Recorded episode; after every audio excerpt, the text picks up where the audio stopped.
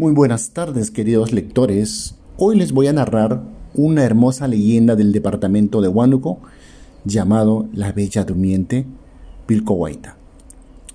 Esta leyenda trata sobre un romance entre la princesa Nunash y un joven llamado Kuinak. Ellos llegaron a amarse, a ser felices, pero pronto surgió un entredicho e e interviene ahí el padre de la princesa llamada Amaru, quien interrumpe la felicidad. Si ustedes quieren saber más, les invito a seguir eh, viendo mi podcast y viendo mi página web sobre mitos y leyendas del departamento de Huánuco. Muchas gracias.